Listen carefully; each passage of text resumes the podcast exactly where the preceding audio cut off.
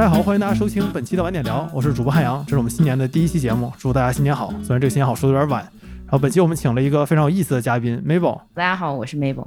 我期待的自我介绍不是这句话哦，没问题，没问题，我可以简单介绍一下自己。我有几个身份吧，但主要可能今天咱们想聊的是关于区块链相关的，所以我现在是在 Stepen。就是跑步赚钱的那个应用做首席增长官，然后在此之前我在 Multicoin Capital 做合伙人，我自己也会参与一些国内的一些消费的投资。然后没报这个介绍有点谦虚了，至少在我的认知中，他应该是中国大陆之外的地区的区块链参与里面最重要的几个华人之一。对，因为在中国我没有区块链，对吧？他有，只是不被允许。对，没有那么被允许。然后，所以我当时想请梅报来聊这个节目，已经想很久了。因为但一直没有找到特别好的机会和时间聊这些话题，而且区块链是一个晚点聊的听众们肯定也知道，我们聊过这个。首先，我和李阳聊过，和王朝超哥聊过，都聊过这个话题被聊烂了。就是你今天这个时候不需要再被科普什么是区块链，而且大家对它都有或多或少的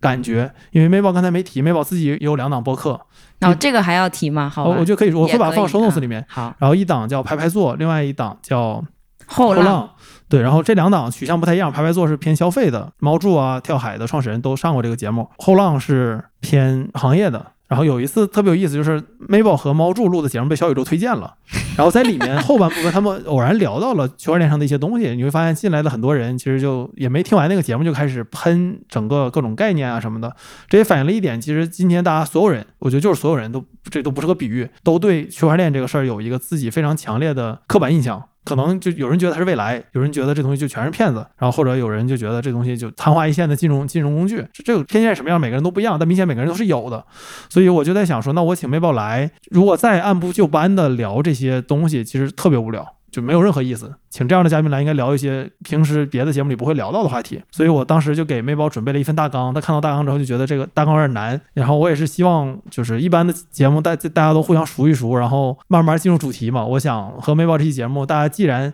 愿意听这又一个关于区块链的节目，那也不能让你们白听这个节目。就上来就想聊一些比较偏深度的话题，所以我们这期节目可能会跳过以往节目中常见的对于很多东西的科普，就是这是一期给关心这个事情的人和已经对这个事情。有一些了解的人听的区块链的节目，如果朋友你觉得你对这事儿不是那么了解，但想从头去了解，可能我之前和李阳录的那期会更合适一些。对，但这一期我和美宝可能就是想就这个产业中的很多事情直接开始聊，不客套。然后我俩也挺熟的，所以就没有那些，哎，嘉宾你好，然后再寒暄几句这种这种事儿。帮助你去魅，听了这个节目之后，对，然后去魅不一定，有可能反而会让你对觉得这东西跟你想的不一样，比想的更有意思一些。今天就是咱就是整点实在的，我听懂了。整点实在的，或者说整点整点事儿，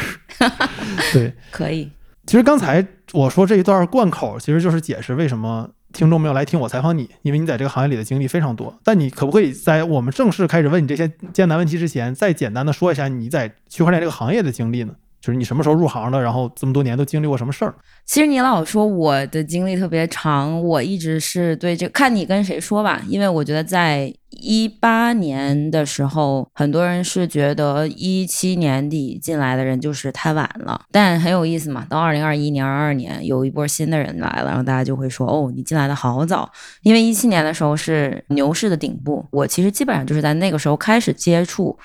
呃，然后其实和绝大多数人都差不多，我自己也是从交易开始的，因为那个时候所有人都在讨论比特币和以太坊，对吧？那个时候最顶点的时候，应该以太坊一千七左右，就所有人其实都，那肯定是美元嘛，啊，对，因为大家当时都还是用 Coinbase，因为我当时在北美，所以其实肯定还是因为做跟证券类相关的东西，然后所了解到的，因为我第一份工作其实是在投行，嗯，然后。回国之后，其实我在滴滴的战略部做过四个月，差不多。正好那会儿滴滴其实也是一个比较进退两难的状态，意思是其实一七年底毛利是刚刚打平的，就这个可能不是一个公开信息啊，我不确定。但现在我觉得也可以说了，因为时间太久了，无所谓。然后，所以其实事儿没有那么有意思。然后，同时我就开始去研究区块链。那为啥要研究？因为亏了很多钱嘛。那肯定是因为这个原因，就是因为你亏了钱，所以你才要开始学习它。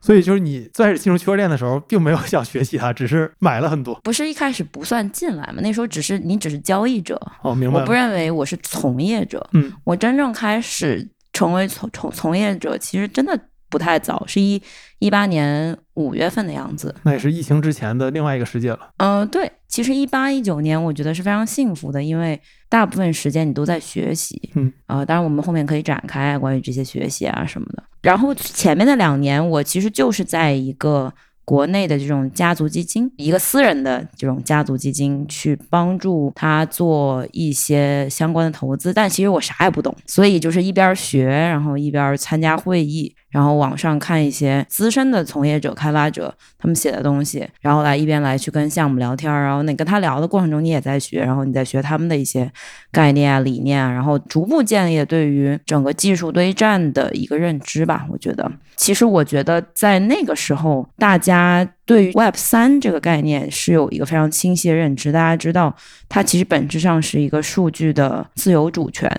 就所谓的 data sovereignty 的这个概念，就它不是一个用来像我们今天大家说啊 Web 三就是指一个行业或者怎么样，因为那个时候大家为什么要觉得推崇区块链？一个很本质的，当时大家所说的叙事就是让数据能够呃真正回归到个人，因为当时的叙事是反平台嘛，嗯，那其实跟很多这种消费级互联网的。当时所说的叙事是完全相相悖的，尤其是那个时候，所有人都在说谷歌、Facebook 或是一些其他国内的这些大公司，对吧？它在不断的去卖买卖你的数据，那有没有可能让你真的去把这个数据变现？其实这个是最开始就是严肃的说啊，就除了亏钱那部分开玩笑的，呃，也不是亏钱不是开玩笑，但是因为亏钱开始学习是开玩笑，呃，就是我觉得当时比较吸引我的一个主要的叙事，就是我刚刚说的。能够帮助你获得数据主权自由的这样的一个概念，嗯，然后在那个家族基金做了两年之后，我加入了 MultiCoin，呃，然后这个其实是一个很巧合的一个故事，就是我在上海参加区块链的一个会议，遇到了 Kyle，就是 MultiCoin 的 co-founder。嗯，我就跟他打招呼，然后就随便聊了几句，然后反正聊了半个小时之后，第二天他说又要约我聊一下，然后我想这哥们儿还挺能聊啊，然后他一上来就说我们在招人，呃，你要不要考虑一下？我知道毛提矿很久了，因为他们一一直以在推特上喜欢跟别人吵架闻名。其实我对这个人印象并不太好，所以当时他叫我去再聊一次，我还有点不太情愿。但是后来我。嗯，当然也是很后面，我知道他们其实也是一种策略嘛，就是希望通过跟别人辩论，然后去获得更多 LP 的眼球，就是投资人的眼球。通过当杠精来获得眼球是吗？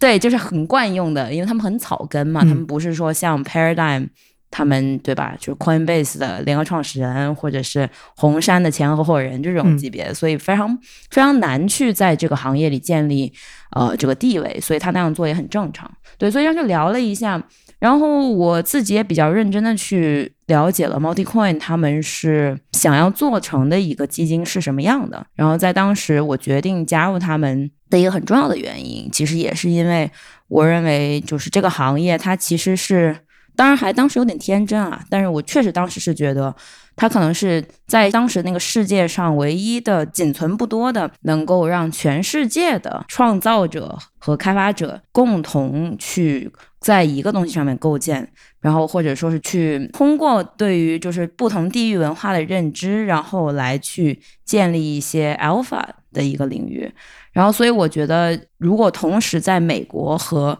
中国都有人的话，which 当时其实这两个。地方是全世界一直到一九年之前吧，我觉得都还算是在区块链领域最重要的地区。然后就如果同时在两边都有人的话，其实你在很多信息和就是认知上是可以建立极大的优势的。然后，并且我们也认为说，呃，如果你能够做起这个桥梁，当时没有别人这样做，那可能你就能够成为下一个，嗯，比如说像红杉或者是像经纬这样子。都是美美国的基金，但是在中国取得比较大成就的。然后后面加入 Stephen 这是今年五月的事儿，二零二二年五月。所以其实从加入 MultiCoin 一九年到二零二二年五月之间，我一直都在那儿工作。说的很长啊，就你本来只是想我简单说说，我知道。对，但我觉得说长点挺好的，因为你接下来想聊的话题和你的经历是直接相关的。如果你不把这个说的多一些的话，可能听众也不一定完全信服你说的很多很多事儿。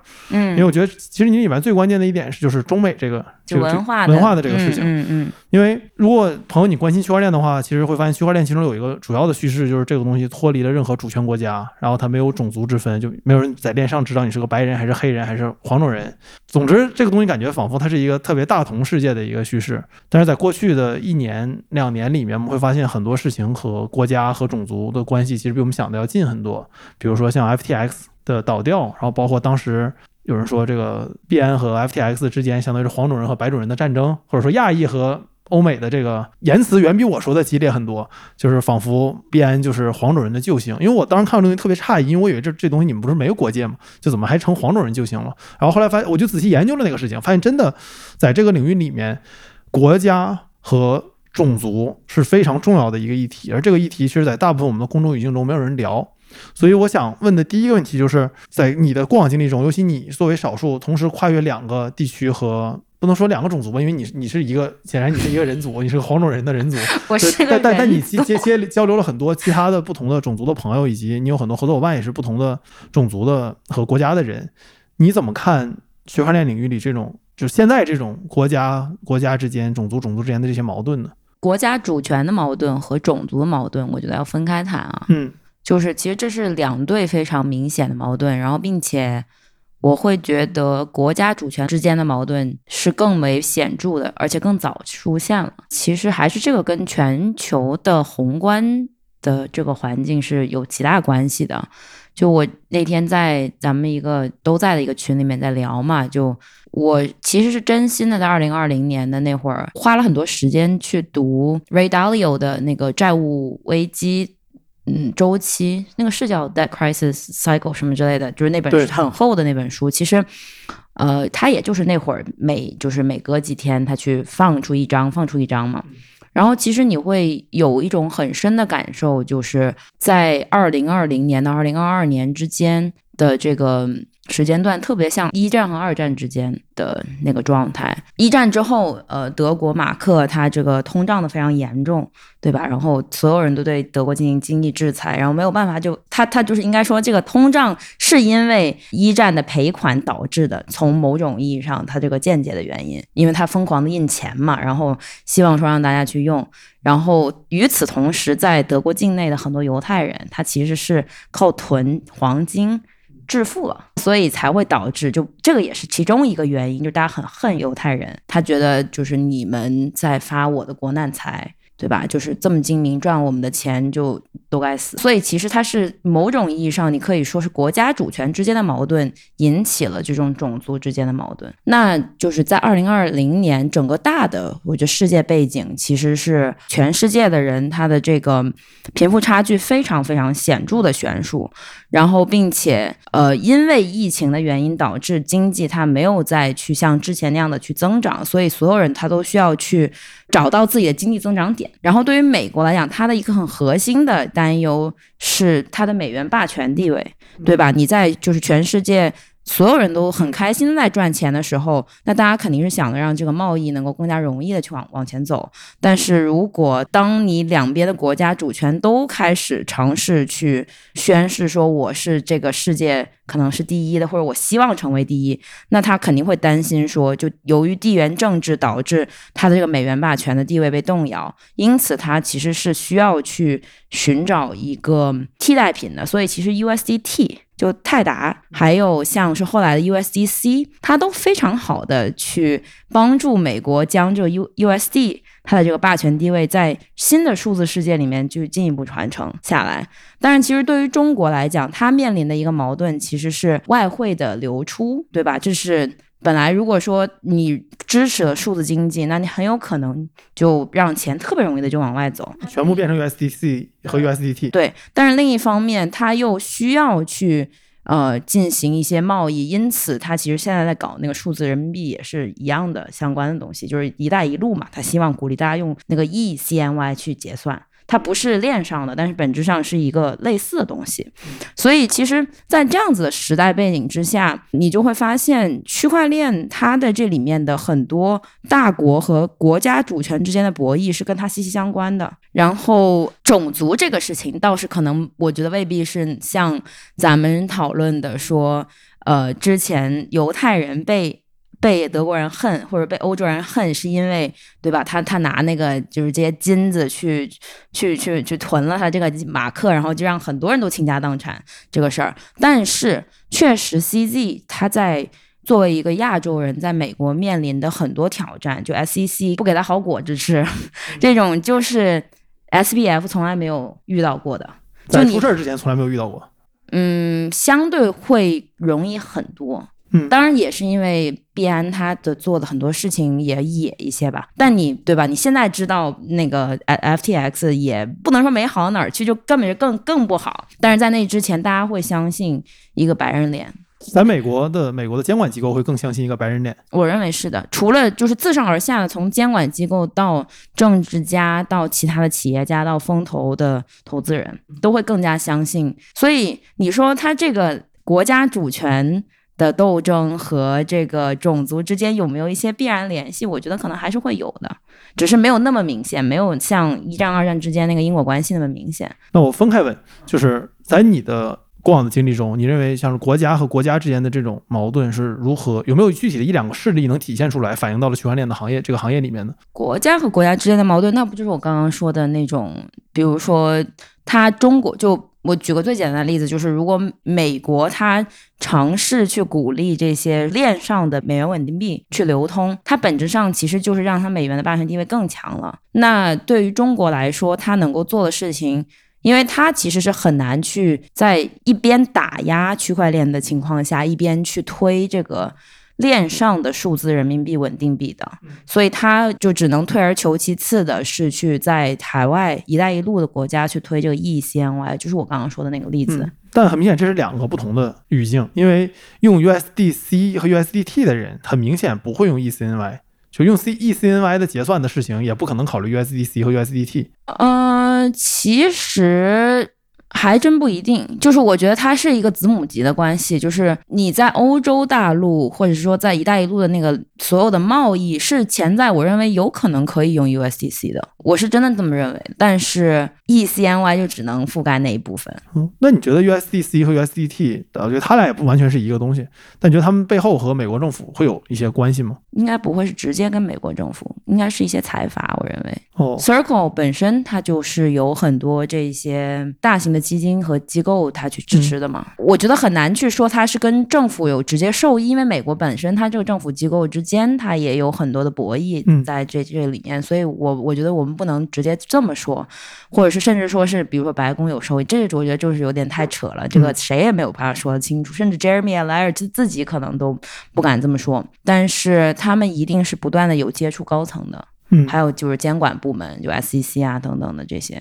所以其实他们在推动很多的海外的这些人去使用美元结算，有一个很核心的点就在于，如果是一些第三世界国家，假设它不是属于社会主义阵营的这种情况下，它并不需要一个银行，它就可以使用美元稳定币去结算，那这个对于他们去巩固自己的地位，我觉得是更加的。有利的。呃，对啊，比如说你看像一些，就像 Bankless 这样在区块链行业比较大的道，它的目标是帮助人们实现财务独立嘛，不是财富自由，是财富独立，就是因为他们当时的愿景是第三世界的十亿人人民，他的那个国家的主权其实非常弱的，而且他的这个银行体系也非常差，你的所有资产如果全相信这种第三世界国家的主权国家的银行，你可能一夜之间就没有了，所以那你应该。把你的这些钱换成区块链，来至少保证你的这个钱不会受到你的这个，尤其换成稳定币，对，不会受到你的这个国家的影响。但很明显，有了这个东西之后，美元就更容易的进入到这些国家里了，对吧？你甚至都不需要一个黑市去换这个东西，你只要你有自己的钱包，你可以自己解决这些问题。但是最矛盾的一点就是，美元本身它的，就当然肯定会有很多人说，他认为美国的。这个 T bill 应该不会有什么问题，或者是大家认为美元这个东西本身它不会存在说过分通胀，然后引起某个国家对吧？它就因为它一家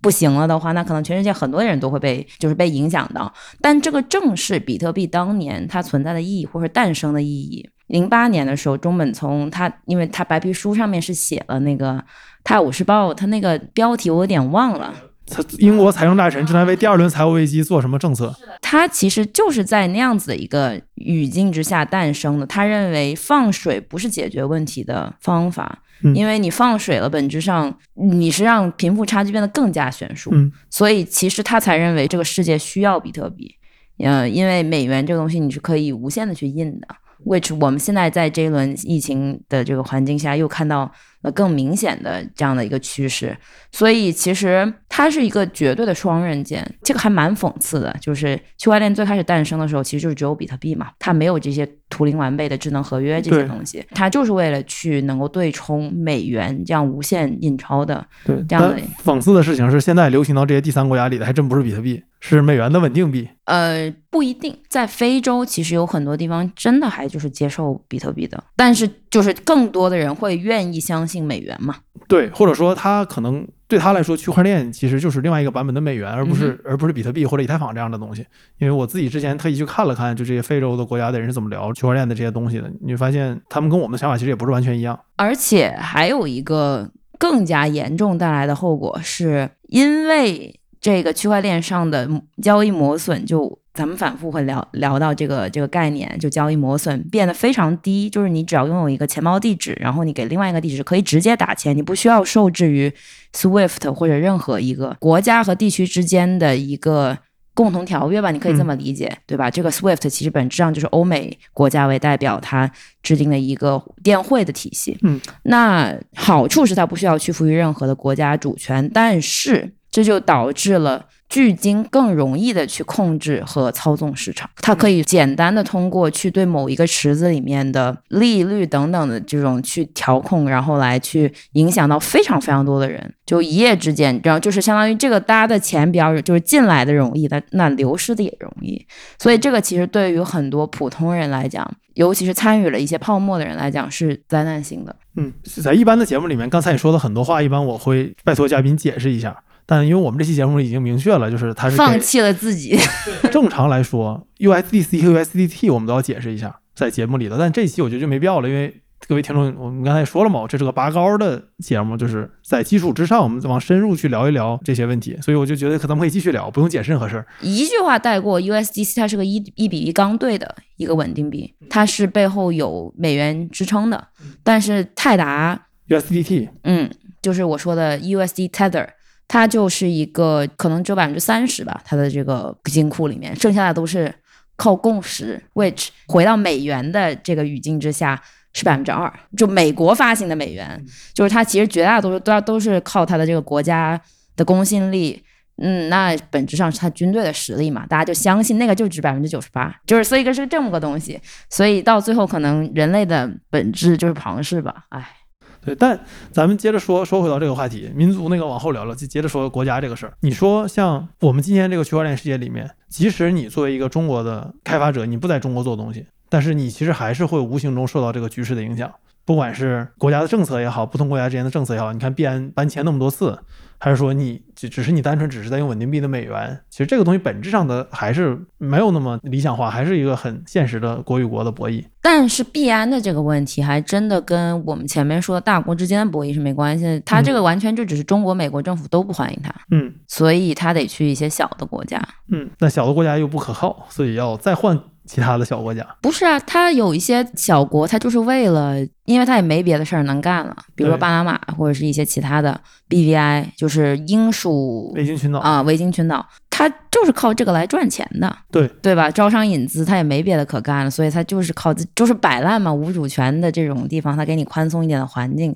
但是你刚刚说的另外一个点，就是开发者在国际上受不受到大家的认可，这个和种族更有关系，我不认为跟国家有关。你的过往经历中有没有你哪些你投的项目，或者说你参与过的项目，的确因为某些国家的政策，或者说就是仅仅是因为这是一个华人开发者或者是什么什么开发者做的东西而受到了特别严重的影响的呢？华人开发者只会在中国受到影响，就是在国家层面上，嗯，那其他的其实你觉得就还好。其他的国家的华人开发者是受到种族的影响。OK，那所以说回最后一个关于国与国之间的这个问题，就是你觉得区块链其实它本质上和国和国之间的局势是有影响的，但是它对于个人的影响没那么大，个人的影响被种族的影响更大一些。我认为是也不是，嗯这个就挺逗的啊。我这么回答你，因为你这个问题它不是一个零和一，就是它这俩东西不是说非，此即彼啊。你在美国人在美国干去中心化金融，你一样被干得很惨，因为你而就是你不能在美国境内作为美国人干，对，就是你可以在美国境外。这是一个曾经那个某个州的议员跟 Multicoin 的人私下说的，嗯 所以应该是非常真实的。就是你可以在欧洲给美国人提供服务，但你不能作为美国人在美国境内。同理，中国人也是一样。比如说，你是一个外国人，你正好在中国，你的开发，我相信中国政府他不会弄你的。但是如果你是中国人在中国境内给开发这个，然后并且比如说在国内发币这种，那嗯肯定不行。所以我不知道我有没有回答你的这个问题。你再回答再深点儿，这节目就没了。所以回答到这儿，我觉得正好刚好那个线把握的恰到好处。我们都是合法的公是守法的公民啊，就就就说说清楚。对，然后那就刚才咱们你也提到了嘛，就是 CZ 和 FTX 的 SBF 之间的这个矛盾，然后有一类的阴谋论，我不确定这是不是阴谋论，这是想问你的，认为 CZ 之所以这么讨厌 FTX 的一大原因，就是因为 CZ 是黄种人，而 FTX 的创始人作为一个白种人，他很轻松的能拿到很多 CZ 无法拿到的东西，而 CZ 曾经是试图融入过那个美国的主流的昂萨白人的这个群体中的。就这个东西，如果你在推特上看，就会感觉贼阴谋论，但你仔细想想，也不一定是假的。所以我想问问你对这事儿的看法。这不是阴谋论呀，因为他即使跟种族无关，他是一个没有种族的人，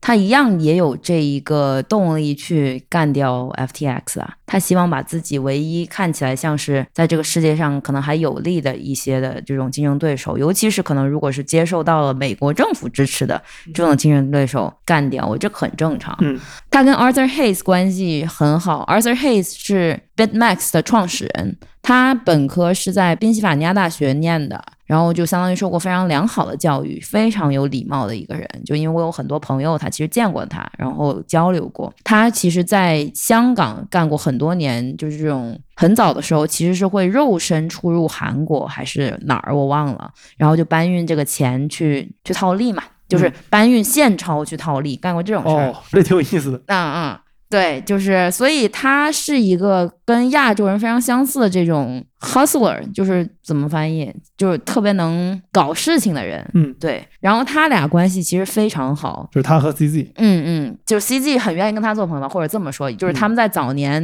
CG 还不是这么大的时候，嗯关系就挺好的。所以两个人之间，你不得不说，就是除了他们可能在事业上有一些相同的视野之外，也一定是有，因为两个人他在美国主流社会都是那个所谓的 underdog。就是嗯不是那么被大众主流欢迎的这样的一个角色的原因，所以回到你刚刚想问我那个问题啊，就是如果你去搜，你可以回头把这个放到 show notes 里面。就 Arthur Hayes 在 CG 把这个 FTX 搞倒之后，他写了一篇文章，他就说他给 CG 发了一条短信，就说牛逼啊，哥们儿，大概应该是说的是这样的一段话。然后，所以其实他俩应该是交流过很多关于他们对于美国主流社会的这样子的一个，应该说是尝试融入但是未遂的这样的一个不理解还有厌恶。所以你说他有没有受到这个影响，一定是有的。值多少这东西你没法说，真的没法说。但像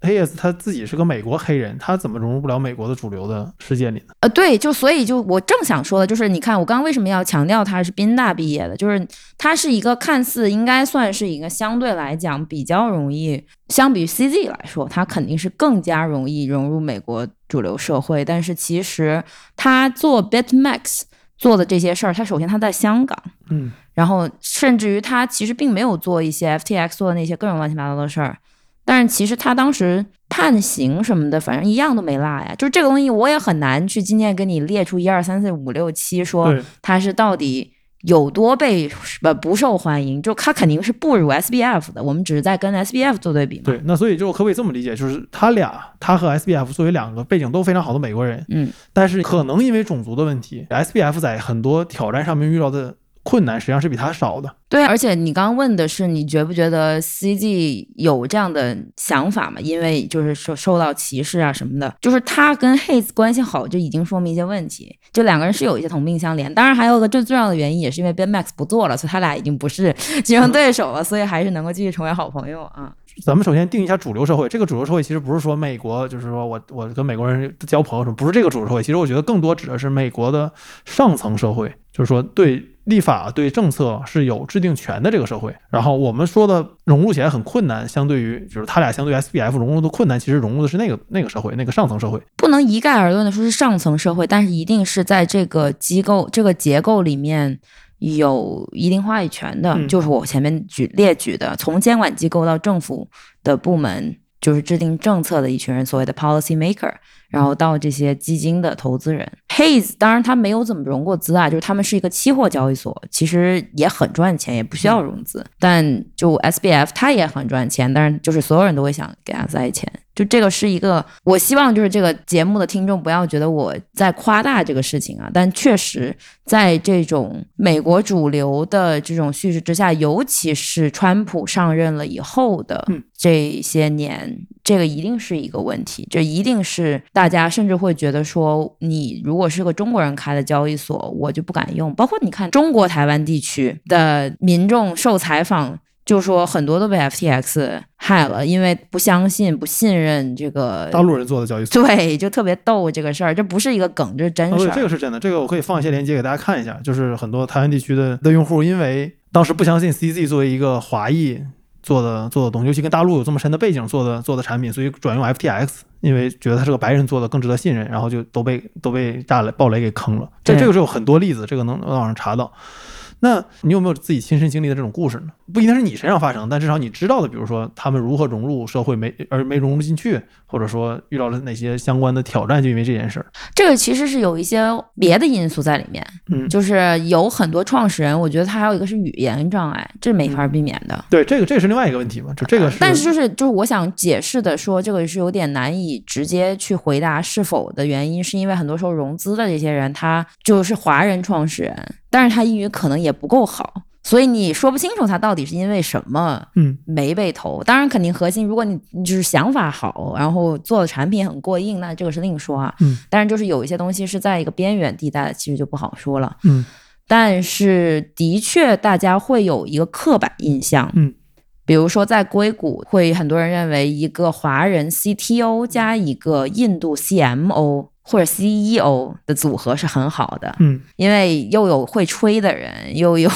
会干活的人，就是嗯这就是刻板印象嘛。那实际上在就咱们还是叫 Web 三领域吧，就简单一点。虽然我前面说过 Web 三的一个狭义定义啊，嗯呃，但是为了方便理解，Web 三领域的这种融资，其实这个事儿会被更进一步的强化。嗯也就是说，大家因为知道这个行业它对于产品的叙事和你是否能将叙事很好的去广告于公众的这个能力非常看重。嗯因为你一个东西，除了你得做出东西来，你还得让大家知道你做出东西来了，你不能咔咔咔光做不说。他这个对说和做的要求都很高，因此其实很多时候纯华人团队会被质疑这一点。那你说这个东西就是不是纯种族的事儿？其实我觉得很难去这么去定义，明白。但是可能会有一些有灰度那个。空间在。对对，相信晚点聊的听众们都不是非黑即白的人，能理解这个灰度。回到我们这这个话题聊的比我想的要要久，我们切入到下一个主题里面。因为是我很喜欢聊这个事儿。我你记不记得我还跟你说过，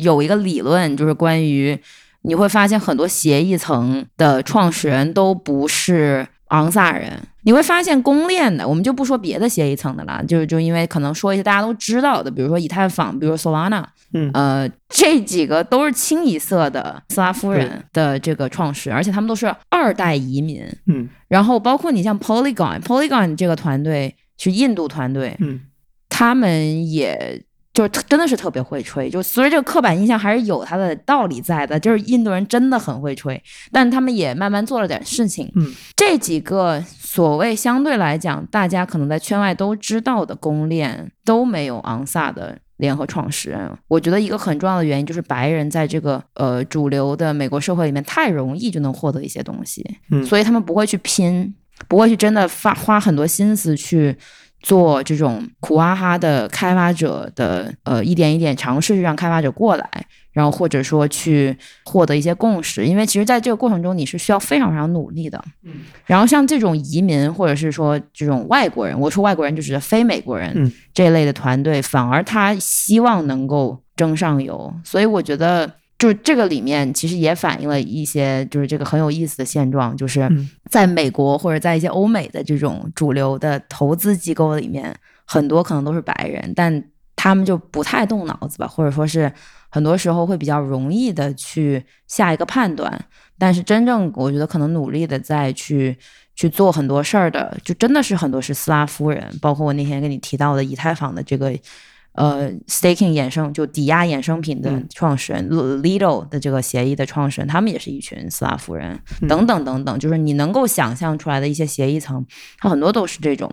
呃，你你非昂萨白人和嗯对对其他种族做的。对对，我觉得这用用白人咱们都很难去去说，他是对他就是非昂萨，哦，这个这个观察还是挺有意思的，因为很多人很多人没有注意到这一点，因为在大部分中国的朋友眼中，其实就白人是一类，黄种人是一类，然后其他黑人啊什么的，这都是大类嘛你。但其实白人是可以细分的。对啊，你看那个 SBF 他也是犹太人啊，他也不是昂萨，但那个 Bring Armstrong 就是 Coinbase 的创始人，他是他是昂萨人嘛？嗯，但是 Coinbase 的内部管理就是极其混乱，就是这个就不赘述了。哦，是这个，大家可以看《加密之王》那本书去去了解里面的知识，这不是本期的话题。然后我我想问的另外一个问题是，你之前在一九年的文章里也写过一个事儿，就其实这么多年，不光是你，就是整个行业的主流的叙事中都在聊，就是区块链可以让一些物品在，就是很多东西可以变成资产，这个东西原本是不可能变成资产的，但是比如说某一个物品在某段时间内的使用权都可以变成资产。然后，但这么多年下来了，我我在想的一个事情是，很明显，今天区块链变成了一个过度金融化的产品，呃，或者说过度金融化的技术，它的大部分叙事都跟金融有关，即使和金融没关系的，也是为了金融服务的。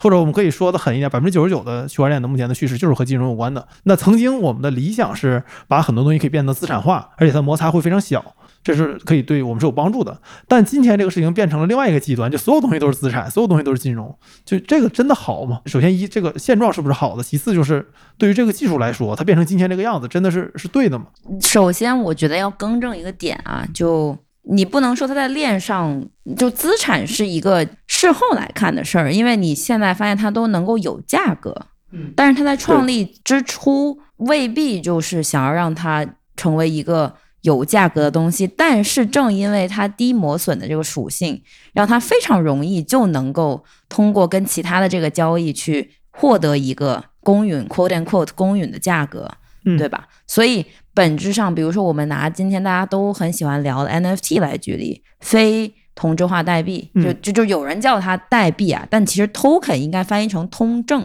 嗯我比较喜欢这么叫它，因为这样就听起来没有什么金融属性，它就是一个信息容器啊，它是一个非标的信息容器，它只是能够非常简单的让一个人将存储在区块链上的一段数据或者一段信息，把它打包在这个信息容器里面，可以可能跟别人更容易的去交换。当然，这个信息交换的可能就是钱嘛，所以才会。就是导致它有了价格，然后就变成了资产。但是我觉得这两个事儿它不是完全，你不能直接这样偷换概念，嗯这是第一。嗯有道理。对，就是它打它让它成为通证的那一刻，它未必就是目的是为了让它金融化，但是因为它低磨损的原因，就导致了它就是会非常容易的被金融化，这是第一。然后其实我想说的点在于，其实如果你只是说将一些信息或者是一些链上的记录的行为，把它打包成了一个 NFT，或者说是对吧？刚刚提的是一个什么东西一段时间的使用权，就是某一个物品在某段时间内的使用权啊、也是一对。就我当时想的就是那一块广广告牌的概念，就是它可以在一定的时间内拍下那块广告牌上面写随便一个东西，就是哈伯格税的概念，就是租，就是它没有一个物品所有权的概念，它就是只有租的概念。嗯那其实本质上，我认为这个按照道理说，应该是更好的能够匹配社会资源的一种方式。呃，包括就是很多艺术家他去募资，比如说你们怪物上志，对吧？做视频，他希望去众筹一个东西。这个为什么大家不用众筹平台，而去可以潜在的去考虑使用区块链？有个很有意思的点，恰恰在于，假如今天你找这些人收了他们的钱，他们从他的地址给你打钱了，你未来你你牛了。你想把钱分回给他们，你不需要他任何信息，你只需要他有他的地址，你就可以给他打。然后甚至于像有一种技术叫做流支付 （stream payment） 的这种东西，你可以随着你自己。创收变现的这个过程，然后你把它就自动的就能够让他们也也能够获得就是一部分现金流，就这个的交易磨损的提升，其实我认为是还是在一定程度上帮助了一些创作者去降低他的开始创作的门槛，嗯，而不是就是像今天可能很多视频或者是纪录片的创作者他需要去拉赞助，但这个事情其实没有那么容易做。但这个反过来来说，正是因为这个技术非常方便于把这个东西的。资产的流动做起来，让它变成现在这样，它只和金融有关。你你会怎么看待现在这个现状？这个很难说，它这个是就我当然知道它都是双刃剑，对，就是，但它另外一刃现在有点长了。呃，对嘛对嘛，我同意我同意，所以。这东西我怎么看待其实不重要，因为它就已经是既定事实了。但是我觉得在熊市的时候，就但这个熊市也是圈内的人的一个概念啊，就是说的啊什么这个资产价格暴跌，对吧？怎么怎么着的，就是大家因为这玩意儿不赚钱了，就没有泡沫了，那他可能会利用这个技术本身去做一些事情。就回到最开始你前面说区块链是什么这个问题，不太需要被解释。我觉得还是要解释的，就是我不太喜欢大家就说动不动说我最近在投资研究元宇宙，就是我觉得可能很多说的这个人他自己也不知道自己在说啥，呃，或者说就是所谓的元宇宙到底包括了啥，就所以我认为对于区块链有什么用的这个定义其实是非常重要的，呃，然后在今天来看，我觉得有两个认知是我自己的就。可能不一定所有人都认可啊。第一是，我觉得重要的是这个账户体系，嗯，就是我刚刚说的，你可能非常方便的能够在同一个链上去给这些人去分配，就是让交易变磨损变得很低，然后你可以把融资、募资和分配钱都变得非常简单。然后，但另外一个点就是，我其实认为区块链它就是应该服务高价值的东西。就是你刚刚问的，说是不是太金融化了有问题？我其实觉得不是有问题，我甚至于会认为，就是这种比较普遍大家都知道的一层网络，像就刚刚举的，比如说 Solana 或者是以太坊这种。它就该是贵的，如果以太坊就比较贵嘛，它一秒钟只能处理七笔交易，但是这个恰恰去迫使了人去把真正有价值的一些交易放在链上。有很多东西，如果他觉得太贵了，不应该放到链上，就说明它可能就不该存在。对，所以你是持了有一种观点是，区块链上的大部分东西实际上是完全不需要放在这儿的，而区块链只服务于价值最高的那部分的事情，在金融这事儿上就足够了。呃，我认为是的，很多人认为区块链可以解决一切，不，它不能。哦，那肯定对，就我觉得理性人都知道这不能，但很多人他就是不理性嘛。呃，就为了炒作嘛，很多人会喜欢说它是下一代互联网。嗯，我觉得真的觉得它不是。我可以展开一点点，就是有一些东西你是可以把它放在有一种链叫做应用专属链。这上面的，就是你可能自己跑几个节点，然后你所有的这些东西都记录在你的那个链，就很成本很低，因为你对吧？你也不需要同步全球几千几万个节点。但是这个东西本质上就是只跟一个中心化数据库没差多少，因为你节点如果都是你自己的，其实是国内很多联盟链就是这样的嘛。对，但是它唯一不同的点就是，如果你想去把这个你自己自有的链的数据。跨到同步到别的链上，嗯，你可以花这个钱，你可以不花，但你也可以，你想做的话，你可以花这个钱。那你这个要比完全中心化的数据库要更容易一些，磨损会更低一点。除此之外，我认为是绝大多数的东西它不需要立刻结算，就是我们所说的 instant finality，嗯，你也不需要去获得这个全球性的状态同步，就是 global state。就我不知道我翻译的对不对，因为我没有用中文讲过这些，但是我认为还是应该用中文讲，不然就有点那个。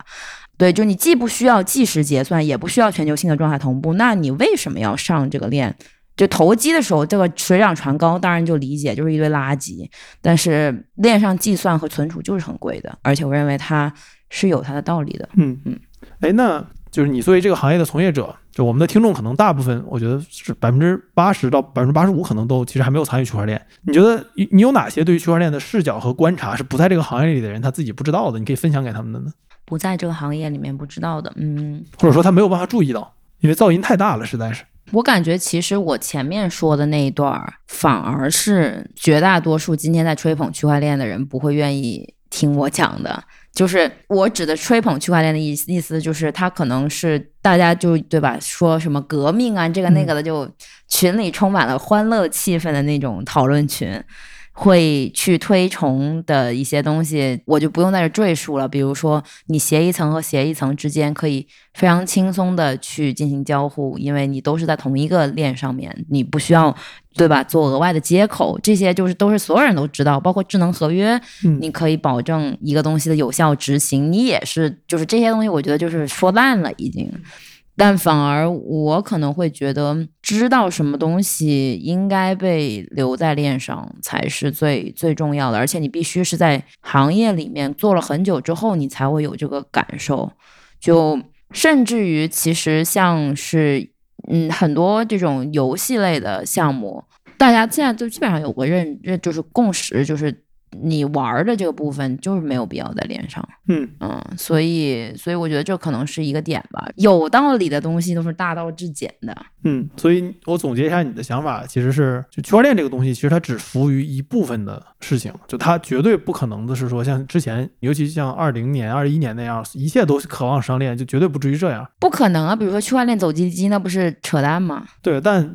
之前那两段最疯狂的时候，我觉得就有些人就巴不得一切东西都应该放到链上。其实你记不记得我跟猫柱聊那一期，就说过。有很多类型的劳动，你是没有办法通过这种智能合约来完成的，就你也没有必要去强加一个通证的这部分，因为原因是他的这个工作交付都是在链下，就都是在物理世界之中的，那你咋去量化？你都没有办法验证。正好你聊到毛柱了，我们可以再聊今天最后一个大的问题。OK，就是你和毛柱那期节目，我放到 show notes 里面，大家可以去听一下。然后当时因为就那期节目被小宇宙推荐了嘛，所以很明显有很多人他只是。完全不了解猫柱做的多抓鱼，也不了解区块链就来听了，哎发现他们评论很有意思，就是有人对多抓鱼有刻板印象，有人对区块链有刻板印象。那我们说区块链这部分，然后当时你和毛柱聊到一个话题，就是说你当时认为区块链，尤其像 token 这套系统，能够帮助人和人之间更好的合作。然后猫柱在节目中他的观点是，就这套东西不需要 token 也是能 work 的，完全是 OK 的。因为那天你们其实聊的不是特别深，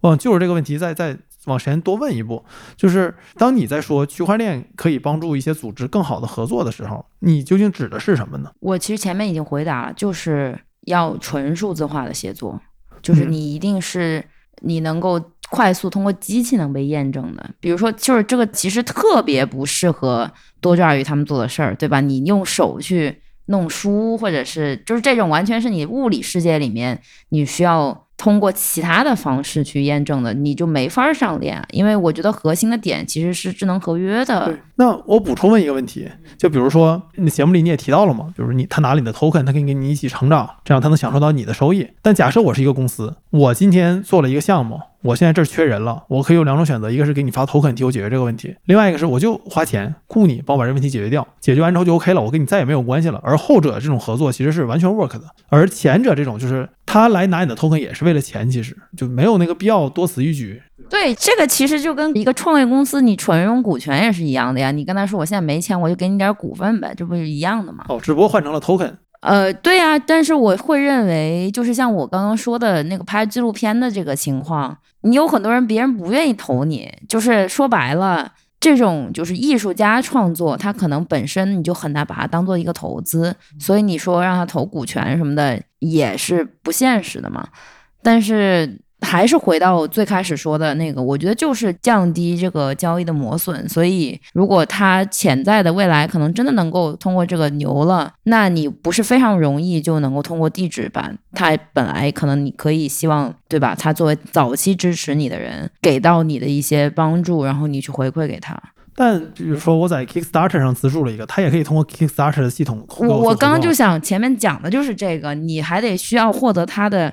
一些物理世界的信息，你才能把钱给他。你不需要银行账户吗？对对呀，但很这事儿对于很多人来说不麻烦呀。啊，对，是不麻烦，所以我没说他非要用这个链上的，我只是说降低了交易的磨损。所以就是反反复复，我觉得绕过头来都是这一句话。交易的磨损。嗯，对呀，因为很多时候你这些人他没有银行账户，或者是说你支持他的时候，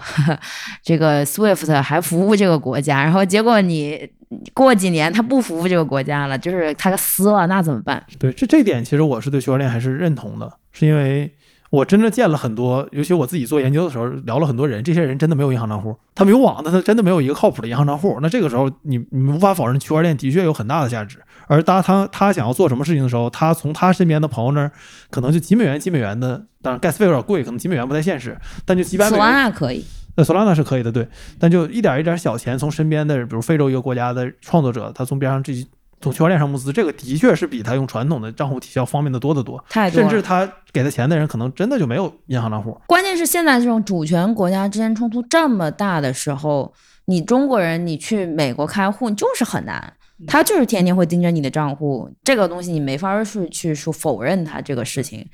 所以在这种时候，我觉得反而会需要一个，就是所以我前面说的关于区块链能做什么，就是我我我提到了账户体系这个事儿，就是因为这个原因。不过咱们反过来接着说这个问题，就是今天假设所有的交易成本都是都是基本上没有，都用区块链啊，区块链不可能真没有，但是就已经非常非常低了。但是你看，像之前 Mirror，这是也是一个区块链项目，是写作的，它其实类似于 Medium 和传统的博客，但是我它上链了，而且。作者可以在上面众筹，可以通过文章众筹，每个人可以买这文章的一部分的版权，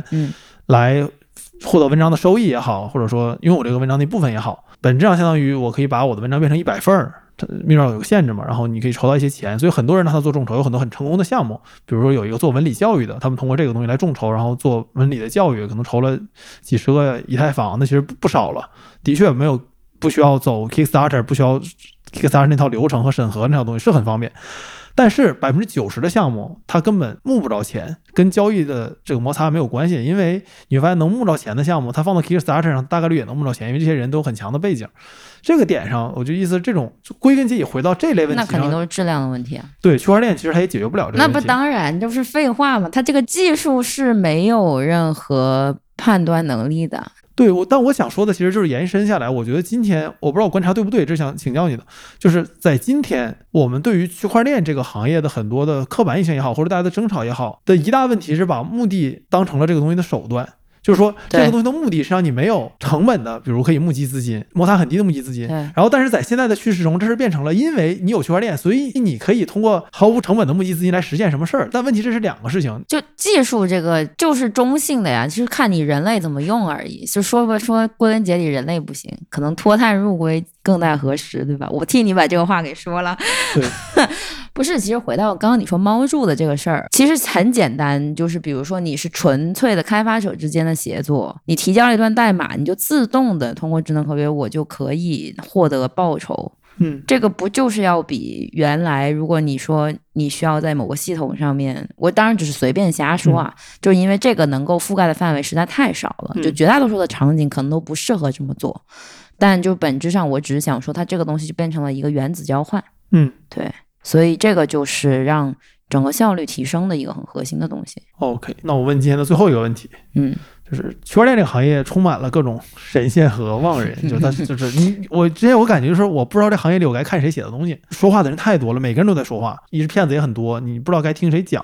所以我好奇的是，在这个行业里面有哪，比如说可能两到三个人是你真正尊重的、敬重的，你认为这个些人是我们研究这个行业的时候可以去学习、去了解的？我还是有挺多敬重的人，就有些人他们的 Substack 我是一一定会去读的，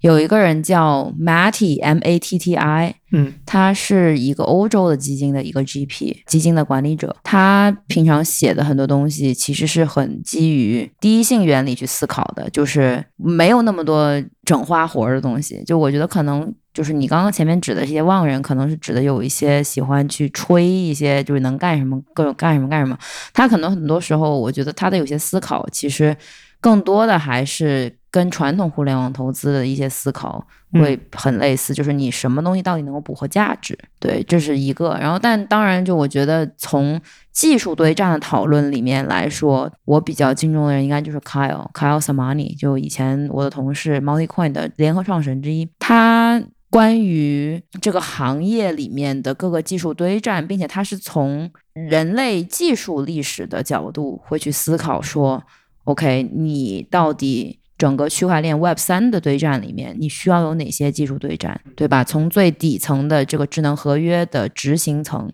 然后到信息的索引层、信息的存储，那这个是中间层，然后你再往往上走。就是它的所谓的前端，当然就是这种就肯定偏消费级别的这种投资，就是他会去基于这样的一些脉络，然后去思考，呃，就相当于是先去思考这个整个技术堆栈的前进的方向是什么，再去寻找投资的标的。就我觉得这是他写的很多东西，我还是非常喜欢看的。就当然也比较费脑子啊，嗯，然后再来就像 Paradigm，但是 Paradigm 他们的东西可能不是所有人都会去愿意读，因为很多东西都太理论了。他会去讨论一些，比如说 NFT 的金融化、碎片化，就其实可能这个是一个没那么多人关心的问题，因为就是都是基于就包括 Uniswap 的 V 二、V 一、V 二、V 三都是他们帮忙设计的，V 一不是啊，V 一就很简单，但 V 二、V 三都是他们帮忙设计的，就是他们会去思考一些从理论层面上。的一些金融和技术的革新，这个可以帮助大家，我觉得或者说包括我自己，可能去去思考一些纯粹就是区块链能够做的事情，不管这个事情有没有用的呃一些东西，但是可能对于普通人来去呃，比如说做投资判断，可能未必是特别有用，但我觉得就是纯从学习的角度，我觉得是比较比较好的。嗯，这我都放 show notes 里面。哎，那我再想延伸问一个问题，虽然你总是谦虚，你没有从业特别久，但在我看来其实也挺长时间了。你有没有什么心态的变化呢？因为毕竟这几年，咱就不说大的了，就说这个行业本身这个事儿，这行业变化非常非常大，每半年都不一样。你呢？你有什么变化吗？对我其实前面最开始自我介绍的时候就说，一八一九年的时候，我花了很多时间去阅读这种很理论的东西，不管是从技术对战的这种。长文章，然后还是到一些项目的白皮书等等等等的，所以其实我觉得在挺长一段时间，我是一个原教旨主义者，就不是比特币或者是以太坊的最大主义啊，没有那么夸张。但是我会有很长一段时间，我认为很多东西都应该上链，然后被验证。就这个事儿，其实就跟我刚刚说的很不一样。但是其实是 Stepn 这一个项目它的起来。让我意识到了，可能普通人或者说咱们今天真的希望说，去让很多一些就是在街上随便就能见到的，然后你希望三句话跟他说清楚，或者说至少让他跟区块链有所交互，就是因为这个 A P P 让我意识到了，可能有很多东西你就是没法把它放在链上，因为你这样会造成双重门槛，一个是认知门槛，一个是还要花钱，对吧？所以。一个你愿意让大家去广泛接受的东西，一定或者说可能大概率是同时在链上和链下的成分都有的。就这个是一个极其大的心态变化，因为我以前有一小段时间，那个时候我还是 stepin 的。天使投资人，就我其实是 Seven 的第一个天使投资人，因为我跟 Young 和 Jerry 认识的很久。我有一段时间会觉得有点羞耻，因为很多这些东西都不是链上的，不可查。然后大家就说你们这个就黑箱操作，对吧？就是不 Web 三了。对对对，就因为这是游戏里面，你只要涉及到概率这个事儿，如果你概率都出来，就没人玩了呀，嗯，对吧？所以就嗯，这是一个你只能说没有办法去回答的一个问题。但是就我有会。觉得有点羞耻，关于这个事儿。但是后来我意识到，好多人根本不在意。就尤其是我们开始做自己的 NFT 市场以后，很多人就要求说，你能不能把这些东西搞到链下去，不要天天什么都上链，然后我我都要花 gas。当时说，哦，还真是，就是这个又再次得到了验证，就是大家可能对于这种。纯透明的东西，很多人可能是没有那么在意的，所以你要把一些关键的有价值的东西放到链上。但是其实有一些东西可以不用。嗯，